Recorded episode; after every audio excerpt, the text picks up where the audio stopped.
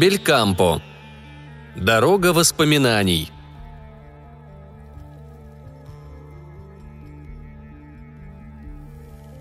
Нередко считают, что газетные сенсации рассчитаны на людей низшего сорта. Однако, несмотря на такое презрение, число любителей смаковать эти захватывающие события не уменьшается. Но если говорить всерьез, то, наверное, так и надо относиться к событиям мирового порядка и уж никак не презирать за пристрастие к ним, ибо новости, ради которых, собственно, и стоит читать газеты, из-за которых зачастую мы забываем о жене и о завтраке, есть не что иное, как рассказ о тех же мировых событиях, лишь с продолжением. Именно из событий мирового значения и рождаются сенсации. Новый день с новыми событиями приходит к нам ежедневно. То, что один предпочитает поглощать сенсационные новости, а другой – известия, говорит лишь о разнице во вкусах, но никакого принципиального различия тут нет. Любая молоденькая секретарша знает, как досадно, если срок ее подписки на газету истек раньше, чем закончилось печатание детектива. Но уж такова наша общая участь, чего-то мы непременно не дождемся. Что же касается людей гениальных, то в отношении их это выглядит просто трагически. И в самом деле трудно поверить, что Ньютон никогда не был в кино, а Тамерлан даже не видел танка. Правда, встречаются иногда провидцы, способные светом своего ума озарить будущее, такие как Жюль Верн или ваш покорный слуга Белькампо, да и то лишь в первом томе своих сочинений. Так давайте же сделаем то, на что не решится ни одна девица. Быстренько перевернем несколько страниц и тайком заглянем, что будет впереди. Не ждите всеобъемлющего обзора мировой арены будущего, это было бы выше наших возможностей. Мы ограничимся лишь небольшим участком одной области науки – хирургии мозга. Нет большего чуда, чем человеческий мозг – в опрокинутом кверху дном котелке, обладающем теплом которого не достанет даже на то, чтобы зажарить ворону, мы храним самое сложное, самое хитрое и самое грандиозное из всего, что есть на нашей планете. Ошеломляющие достижения современной техники по сравнению с человеческим мозгом выглядят жалкими безделушками. Впрочем, не будем тратить время на никчемные сравнения. Любой из нас знает по собственному опыту, что наш мозг – это бесконечность с мириадами образов – Словно факелом мы высвечиваем то одно, то другое полотно, а порой это даже не живописные полотна, а целые фильмы, к тому же озвученные. С каждым днем появляются новые залы, новые пристройки к ним, и мы помогаем друг другу создавать эти новые сооружения. В мозгу образованного человека помещаются такие же, как в Амстердаме, проспекты, парки, а кое у кого и площади. И наука все больше склоняется к убеждению, что они действительно там есть. Теперь уже известно, куда сделать укол, чтобы согнулась рука, и куда, чтобы разогнулось колено. Мы знаем также, вмешательство в какой участок начисто вычеркнет из памяти все французские слова, а в какой заставит навсегда забыть, что за штука часы или бутерброд с маслом. Каждая картина воспоминаний имеет свое закрепленное за ней место в сером веществе. Если прибегнуть к научной терминологии, она строго локализована, и первоочередная задача современных нейрохирургов – точнейшим образом определить эту локацию, вернее, микролокацию. Где-то около 1965 года уже можно было сказать, что в таких-то поперечных извилинах такого-то участка коры головного мозга площадью в столько-то микрон лежит намеченная поездка в Ордены, а в пятой извилине десятого поля площадью в 20 микрон футболист Абы забил гол – Кроме того, наше сознание либо ковыляет, либо мчится галопом по лабиринтам мозга, посвечивая фонариком то туда, то сюда. Но бывает и так, что вы нажимаете одну кнопку, а вспыхивает целая вереница огней, словно цепочки уличных фонарей. Наши картины воспоминаний держатся обособленно, сами по себе, но в то же время могут таинственным образом переплетаться между собой. Узы, связывающие наши мысленные представления, называются ассоциативными связями – Через них с огромной быстротой пролетает нечто вроде искры нашего сознания. Разумеется, сеть ассоциативных связей у одних людей богаче и сложнее, у других проще. Это зависит от степени образованности и развития интеллекта. Всегда есть какие-то воспоминания, какие-то образы прошлого, которые не оставляют нас равнодушными. Эти воспоминания иногда делают нас печальными, а иногда веселыми, несут с собой груз эмоций, которые тоже воспринимаются различными людьми по-разному – Воспоминания могут быть хорошими и плохими. Последние, по счастью, постепенно утрачивают свою пагубную силу, отчасти потому, что на них наслаиваются более поздние переживания, отчасти от того, что человеку свойственно привыкать к своему горю. И все же то тут, то там могут возникать настолько тяжелые воспоминания, что они на долгое время отравляют жизнь человека, и тогда он заболевает. Что же в таком случае остается делать? В первую очередь, закрыть вход в тайное прибежище воспоминаний, но это не всегда удается – Тогда человек обращается к помощи врача. Одни медики прибегают в этом случае к мерам, укрепляющим, по их мнению, в пациенте дух сопротивления. Они воскрешают в его памяти неприятные воспоминания, чтобы снять с них налет кошмара. Другие, как приверженцы фрейдизма, избирают самоанализ, кропотливо длящиеся годами мучительное самокопание в прошлом. Иногда врачи предпочитают молниеносную активизацию всех мозговых клеток посредством электрошока – в результате применения каждой из этих мер сама картина воспоминаний превращается в труху.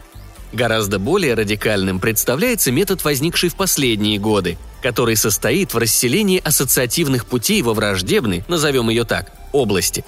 Для этого достаточно полоснуть хирургическим ножом по нужному месту. Это называют лоботомией. Резать наугад, конечно, нельзя. Необходимо оставаться в пределах белого вещества, массы, формирующей ассоциативные пути – Орудие хирурга перерезает несколько десятков тысяч таких путей и делает ненужное воспоминание недоступным для сознания, отгораживает его стеной рубцовой ткани. В наши дни в ходу все эти методы. Последний метод, пока еще недостаточно отшлифованный, представляется самым перспективным, ибо легко поддается техническому усовершенствованию, вершин которого мы даже не можем предвидеть.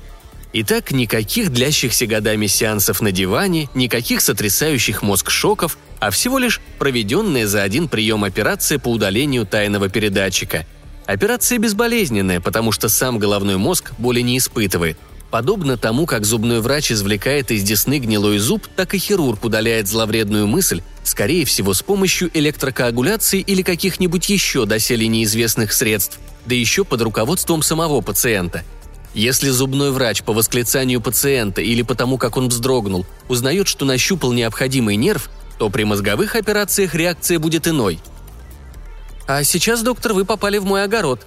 Или «Осторожней, доктор, теперь вы очутились возле Вильяма Молчаливого».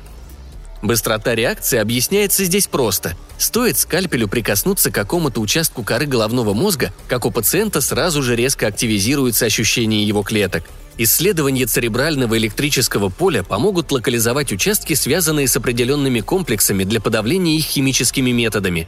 Вся операция займет не более часа и будет производиться амбулаторно, после чего пациент встанет и, облегченно вздохнув, покинет операционную.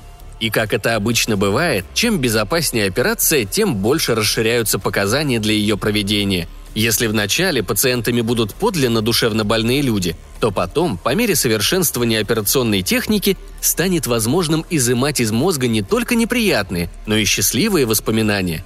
Люди таким образом станут одним махом очищать свои мозговые клетки от всяческих помех. Чего ради годами терзаться угрызениями совести, если ничего не стоит их выковырить? Зачем вспоминать о том, что умаляет наше достоинство – Провалился на экзамене, совершил неблаговидный поступок, потерпел позорное поражение в соревновании. К тому же все это совпадает с эволюцией ведущей научной мысли – прибегать к операционному вмешательству не только в целях предупреждения болезни, но и для того, чтобы создать пациенту солнечное радужное ощущение жизни.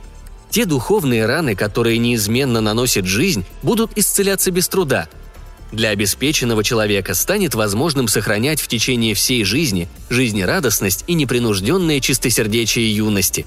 Врачи будут вырывать с корнем все, что омрачает настроение людей.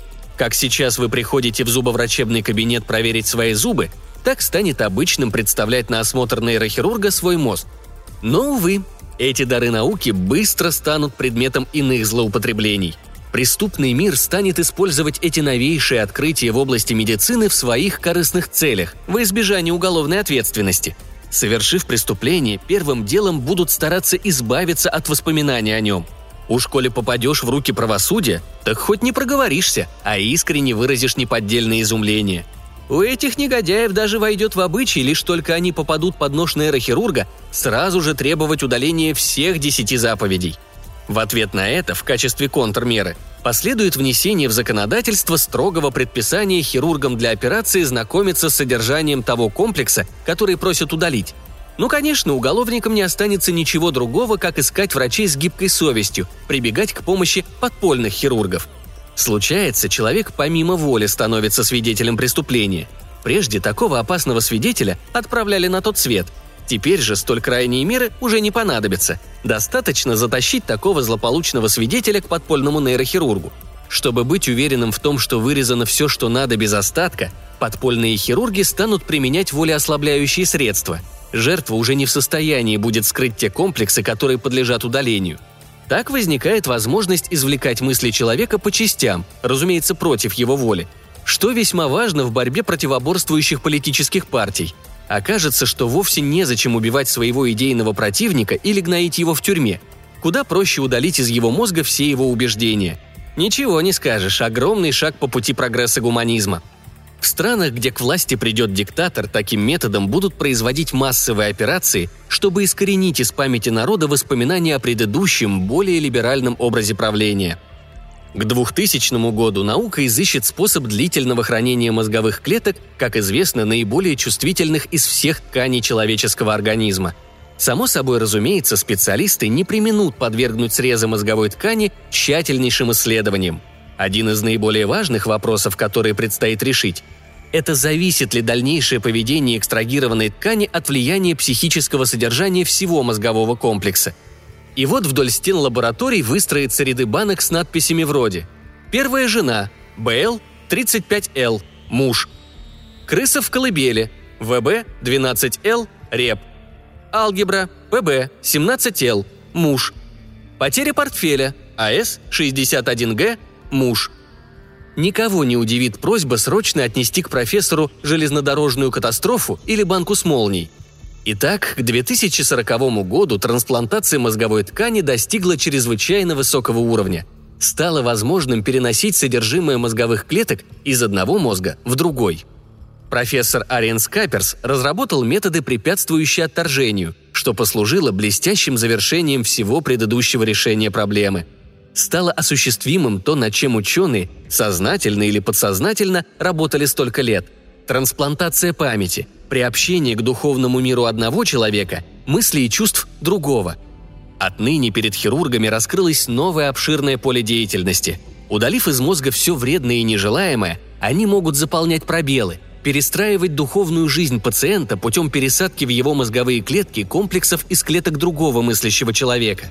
Представьте, что сейчас 2050 год – и весь наш предыдущий рассказ – не что иное, как дорога воспоминаний о наступлении новой эры человеческого прогресса.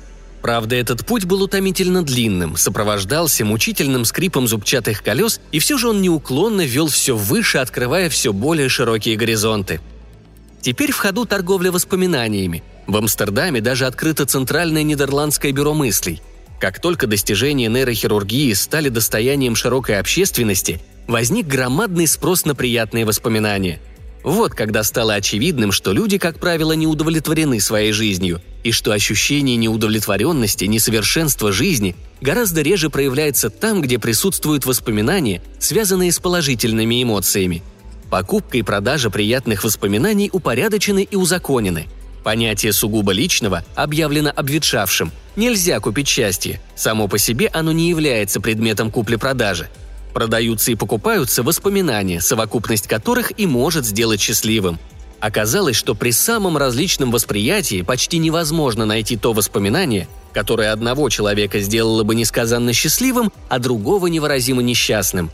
Иными словами, люди чувствуют себя несчастливыми, потому что в большинстве своем не располагают определенными воспоминаниями.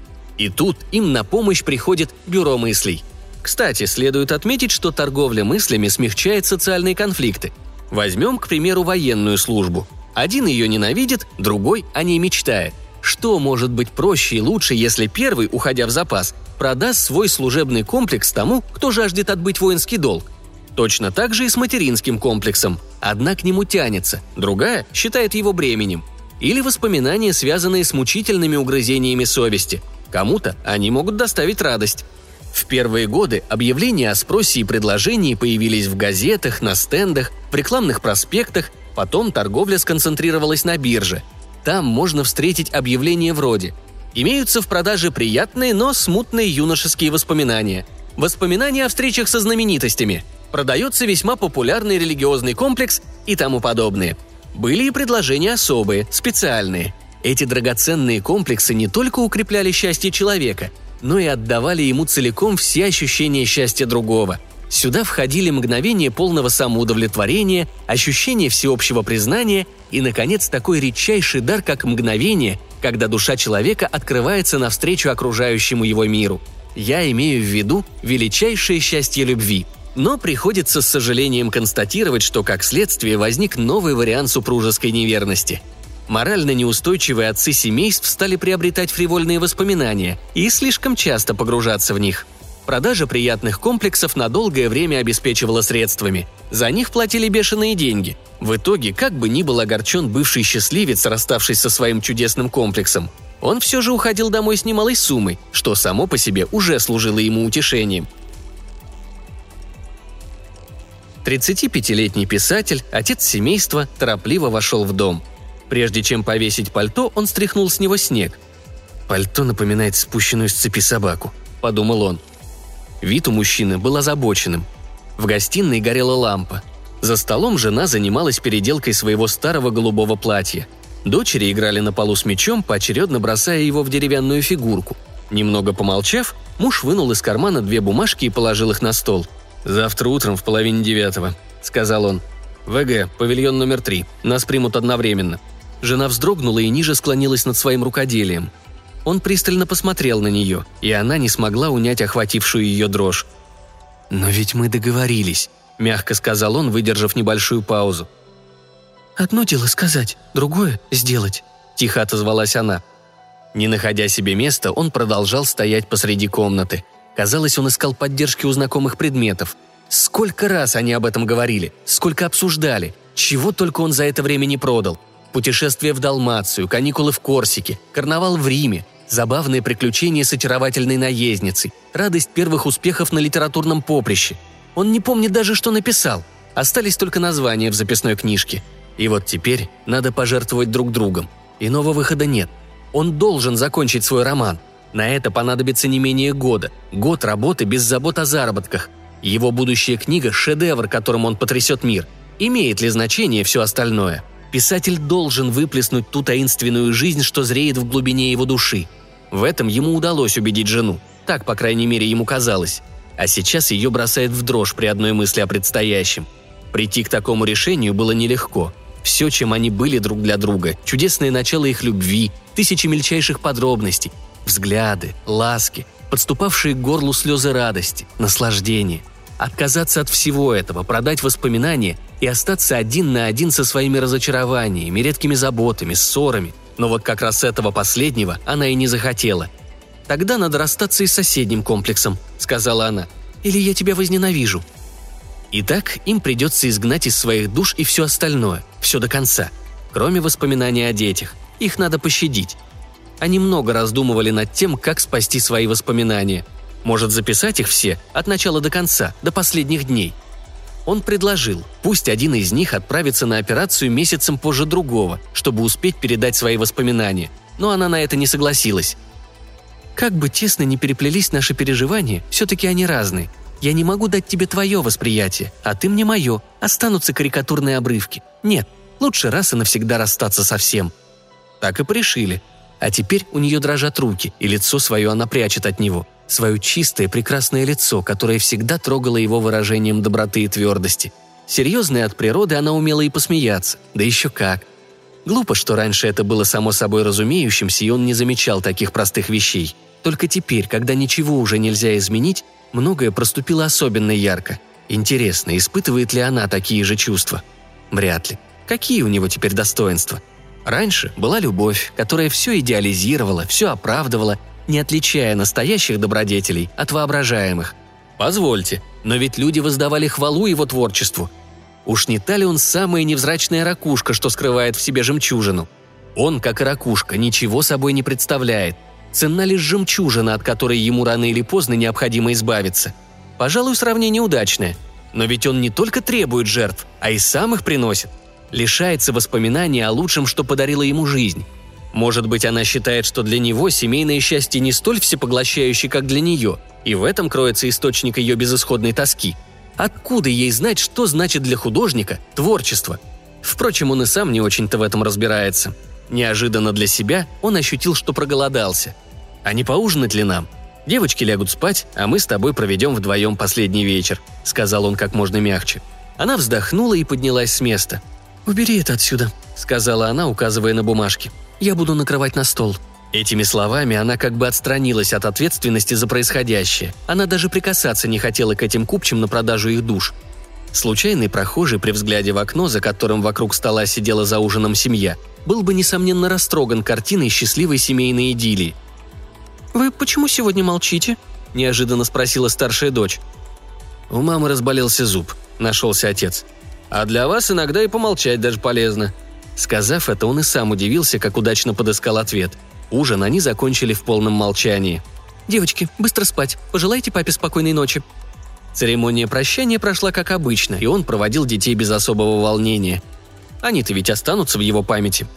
Пока жена наверху укладывала девочек спать, он торопливо собрал со стола посуду. Прочь все это, прочь воспоминания об этом злосчастном ужине. Теперь они проведут остаток вечера вдвоем, забившись каждый в свой угол, недоступный друг другу. И любая попытка завязать разговор еще больше усилит отчуждение. Неужели она будет опять расстравлять его рану? Прежде она была не такой. Если бывало и ссорились, а он обижался на нее, она никогда не теряла самообладание. Обида проходила, а любовь усиливалась. Но это было раньше, а сейчас, перед лицом такого страшного испытания. Он со страхом ожидал ее возвращения из детской. Утешало только сознание, что завтра утром он навсегда расстанется с воспоминаниями об этом вечере. Что-то она долго, дольше обычного не спускается вниз. Вернее, сидит возле кроваток, опустив на руки лицо, переводя заплаканные глаза с одной девочки на другую – но нет, она уже внизу, на кухне. Хлопнула дверца буфета, что-то ищет. Разговаривает сама с собой. Звякнуло стекло. Неужели она... А вдруг у нее там яд? При этой мысли его затрясло, как в лихорадке. Может быть, все эти годы она была так безмятежно спокойна, так радовалась жизни, потому что хранила бутылочку с ядом, на всякий случай. А если такой случай настал? Если она решила расстаться и с прошлым, и с будущим? Может, надо вмешаться? Но имеет ли он теперь на это право? Все равно, что столкнуть человека в воду, а потом бросать ему спасательный круг. Дверь отворилась, и она вошла, держа в одной руке две рюмки, а в другой бутылку ликера «Виакюр», которая давно хранилась для особого случая. Не глядя на него, она поставила бутылку на стол и пододвинула ему штопор. Наверное, не может решиться. Вот и стоит, слегка подавшись вперед, словно испытывая смущение. Он ничего не может сказать, он раздавлен, но чувствует, что любовь к ней захлестывает все его существо. «Открой же», – приказала она с легким нетерпением. Он взял ее за руку и нежно привлек к себе. Не выпуская из объятий, откупорил бутылку. Дал ей первой вдохнуть тонкий аромат драгоценной влаги. Она засмеялась. У нее еще хватает мужества смеяться. Потом он налил, себе и ей. Она с залпом осушила свою рюмку. «Ликер так быстро не пьют», — укоризненно сказал он. «Ну а пусть, а мне хочется». Она развеселилась, притянула его к себе за волосы и поцеловала. А теперь давай составим завещание, впишем самые драгоценные для нас воспоминания. В первую очередь о зеркале, в котором ты меня увидел и сразу влюбился. Их первая встреча произошла на 651-м аукционе у Макванвая. С тех пор эту цифру они считают для себя счастливой. Они были тогда еще незнакомы и находились среди публики. В секции старинной мебели продавалось зеркало времен Людовика XVI. Его подвесили для всеобщего обозрения так высоко, что в нем отразился весь зал – и вдруг они увидели в нем друг друга. Затаив дыхание, изумленные, не отрывали они взглядов от волшебного стекла. Зеркало оценили в 15 гульденов. Цена стала подниматься. 30, 42, 44, 46. Никто больше не прибавлял. Аукционер произнес. «46, кто больше? Раз, два, три!» И опустил молоток. Когда зеркало сняли, ей показалось, что произошло страшное бедствие – а он, испуганный и огорченный не меньше, чем она, закричал «Мое!» в тщетной надежде унести вместе с зеркалом и отражение. Закричал так громко, что все, кто был в зале, обернулись в его сторону. Не успел я подумать, как же быть дальше, как ты подошла к конторе, откуда я выносил свое приобретение, а потом пошла рядом со мной и как бы, между прочим, обронила. Я ведь тоже участвовала в покупке зеркала. А ты в ответ кивнул на зеркало и сказал. Оно тоже участвовало в покупке. Потом взял меня под руку, и мы пошли дальше. О, как мы были счастливы. А ты сказала, что теперь понимаешь, каким образом в Древнем Риме купленная на неволичьем рынке рабыня превращалась в госпожу – и почему дочь проконсула для достижения своей цели позволила себя продать. И эту легенду ты довольно скоро притворила в жизнь. Мы и двух улиц не прошли, как я уже был твоей собственностью. Но когда мы оказались у тебя, ты сразу повел себя весьма бесцеремонно. Ты, конечно, мне нравился, не отрицаю, но это совсем не значило, что со мной можно обращаться как столько что купленной невольницей. А ты, уходя, сказала мне, что тебе нужно идти домой к родителям, но я должен помнить, что ты остаешься моей собственностью – и тут ты все-таки позволила мне быть бесцеремонным, а потом я остался один и был безмерно счастлив. Кем должен быть тот, кто все это купит? Чем заслужил? Он должен быть женихом, а его невеста, когда узнает, в каком экстазе я тогда мчался домой, сразу же позабудет обо всем на свете. Пусть только поостережется и не наделает кучу глупостей. Я убежден, что наши воспоминания обновят чью-то жизнь и сделают ее счастливой.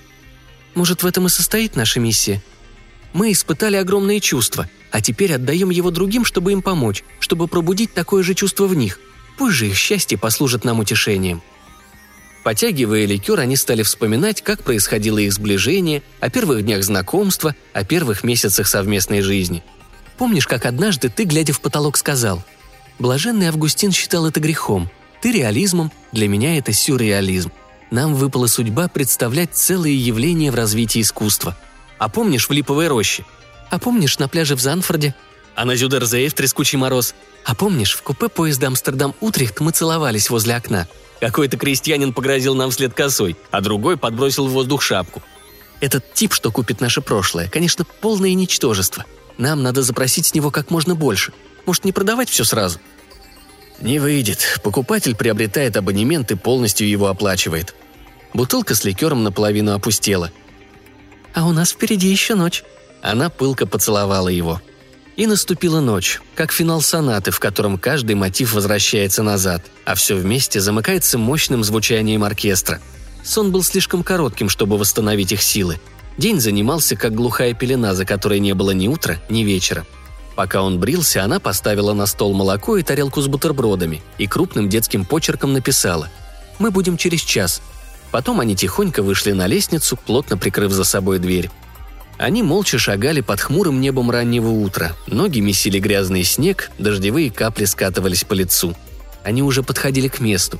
Оставались всего лишь четыре драгоценные минуты. Пережить их в одиночку было невозможно. Они взялись за руки и, тесно прильнув друг к другу, пошли дальше, как на эшафот. Он вел ее, она его. Вот и вход в поликлинику. Еще 60 шагов вместе, 50, 45, 35. Последнее объятие, последнее прикосновение к теплым нежным губам, прощальный взгляд издали. Он еще мог схватить ее за плечи, увести домой, расторгнуть сделку. Но надо быть твердым. Час спустя из здания поликлиники, насвистывая, вышел жизнерадостного вида мужчина. Взгляд его рассеянно перескакивал с задорно чирикавших воробьев в глаза проходивших девиц. Мужчина шел домой к детям, чем ближе, тем нетерпеливее его шаг. Он открывает дверь. Девочки в пижамах бросаются ему на шею. Он подхватывает их на руки и сваливает в кучу на диван. Завязывается веселая потасовка. Кем-то задетая падает со стола тарелка. «Ой, разбилась! Что теперь скажет мама?» – воскликнула девочка постарше. «А где же она?» «Понятия не имею», – отозвался отец. «Да, но откуда же тогда у него дети? Глупо, но он этого не знает. Но ведь он только что из павильона номер три. Неужели хирурги оплошали и оставили детей только за ним? Как бы там ни было, но он отец этих крошек. Внизу позвонили. Он спустился открыть дверь. Молодая дама взбежала наверх в детскую с таким радостным, лучившимся счастьем лицом, что дети не сразу узнали ее. «Доброе утро, Анна Лиза! Доброе утро, Жанет!» «Мамочка, какая ты сегодня красивая!» – закричала старшая. «Ты была в парикмахерской?» А потом смущенно добавила. А мы тут тарелку разбили». «Ну, мало ли на свете тарелок. А кто этот господин? Это вы с ним набедокурили?» «Кейс де Йонг», — представился он, подойдя поближе и протягивая ей руку. «Мисс Брауэр». Это была ее девичья фамилия. «Отец этих девочек». «Мать этих девочек». «Да чего вы ссоритесь? Помиритесь и поцелуйтесь», — вмешалась старшая. «Мы тут так хорошо играли. Давайте поиграем все вместе». В доме весь день царил веселый беспорядок, который обычно бывает в холостяцких домах. Когда девочки улеглись, он, к своему удивлению, обнаружил на кухне полбутылки ликера и торжественно принес его в гостиную. «Выпьем?» в знак знакомства. Она согласно кивнула. Утром их разбудил почтальон. Чек на 15 тысяч гульденов положил конец финансовым затруднениям. Была ли опубликована его книга, которая надлежала стать бестселлером, я не знаю. Но мне известно, что он написал рассказ, где подробнейшим образом изложил все перипетии своей брачной жизни после операции – и что это творение купил у него американский синдикат воспоминаний, дабы размножить его миллионным тиражом. Какие это принесет плоды? Даже самый гениальный человек не сможет точно ответить.